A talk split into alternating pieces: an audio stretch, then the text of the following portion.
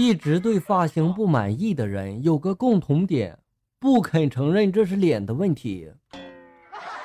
总是有这么一种人，惹得我们心情烦躁，肝火上升。这里我介绍一剂去火的良方：陈皮四点五克，半夏三克，茯苓三克，甘草零点九克，加三碗水，大火煎成一碗，然后趁热泼对方脸上。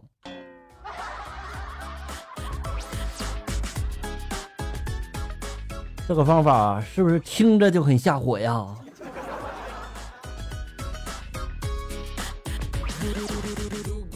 湖北青年小吴致富心切，一不小心就被同乡骗到了广州，进了一个传销的窝点。小吴身高将近一米八，体重二百斤。由于为人淳朴，拉不着下线，还特别的能吃，竟然被传销的头目痛打了一顿，赶出了窝点。所以说，能吃也是一种福。在食堂里面排队打饭，前后呢各有一个美女，然后前方的美女不小心就踩到我的脚了，我下意识的撤脚，结果踩到了后方美女的脚。前方美女头也不回的就说了一句对不起，后面的美女呢在低着头玩手机，头也没抬的就接了一句没关系。你就是这样被忽略的，对吗？小时候玩水把裤子弄湿了一点，而我哥呢全身都湿透了。我当时就心想嘛，这会儿挨揍的肯定是他了。结果没想到的是，我爸看到我裤子湿了，上来就是一脚啊！你多大了还尿裤子？我当时就不愿意了，我当时指了指我哥就说了：“你看他。”然后我爸扭头看了我哥一眼，回头又给我一脚啊，然后并对我说了：“还尿你哥一身。”难道你不是亲生的吗？你爸这么对你？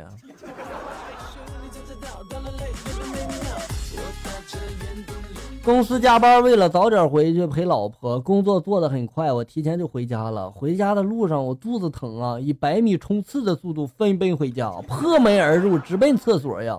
发现一男子在厕所里面，那男的就对我说了：“大哥，我只是来帮你修修水管的。”我当时就急了，修水管你不穿裤子，你什么意思啊？水多凉啊，伤到身体以后是不是想赖我？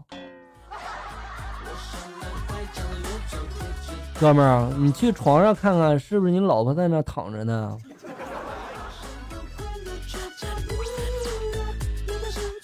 今天去买衣服，老板就说了：“帅哥啊，来看看。”我指了一件衬衫，就问他多少钱，老板就说了八千块钱。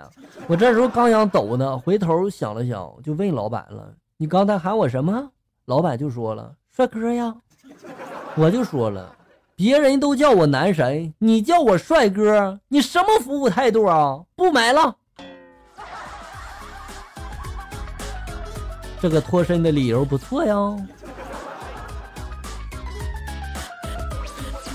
那天呢，我走在路上，看到大爷躺在地上，我赶紧上去就扶啊。大爷就看了看我说了：“小伙子，你别动，我看你也是个打工的，你走吧，我再等等。”我当时就被感动了，我赶紧对大爷说了：“大爷。”有个开路虎的快要过来了，大爷这时候也激动了，就对我说了：“你这个小伙子吧，还算实在，你干脆别走了，给我做个证人，完事之后也买个车上班开。”大爷啊，你人真好。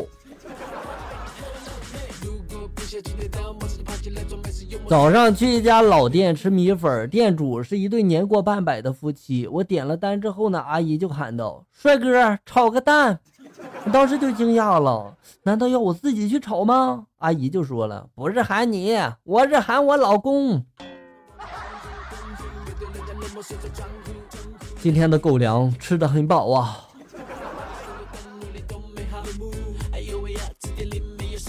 衣服店里每一件衣服都很好看，可是穿在你身上就不好看了。专柜里面每一个包包都很漂亮，可是拎在你手上就不漂亮了。商场里的每一支口红都很有气质，可是涂到你的嘴上就没气质了。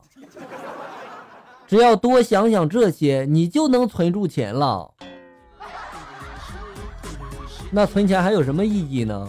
不存了，去吃火锅。下面来看一下校友们发来的段子。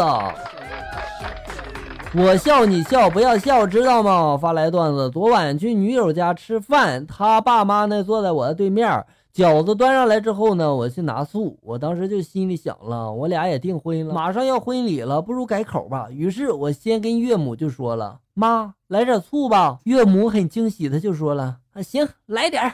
”然后呢，我对岳父就说了：“叔，吃醋不？”我感觉你叔吃醋了。记得小学的时候，有一天妈妈问我说：“你能爬上那棵树吗？”我就说了：“能啊，就怕下不来。”我妈就说了：“没事儿，有妈在呢。”于是我就费了九牛二虎之力，终于爬上去了。然后她很放心的去李奶奶家玩了一下午的麻将。你这肯定不是亲生的。今天遇到一老人晕倒了，马上将老人送到医院里。当时因为身上没有带钱，于是我就打电话给女友。女友这时候一闯进病房就骂我了：“你脑子有病啊，管什么闲事啊！”但是当女友看到病床上躺着的老人，就惊了：“爸！”老人看了我女友一眼，对我说了：“小伙子，你人不错。”听我一句话，和我女儿分手吧。这就是爱，说也说不清楚。你知道你做错了什么吗？今天和朋友去吃这个小龙虾，隔壁桌一小女孩就问妈妈了：“妈妈，小龙虾回不了家，他妈妈会不会很着急呢？” 小女孩妈妈就愣那儿了，不知道怎么回答了。这时候老板就来解围了：“不会的，他们全家都在这儿呢。”对呀，小朋友，你就放心的吃吧，哈。大呲花发来的段子：你做错事，我可以放你一马；你欺骗我，我也可以放你一马；你伤我心，我也可以放你一马。但是你要记住，我是有脾气的，不是放马的。好吧，你赢了。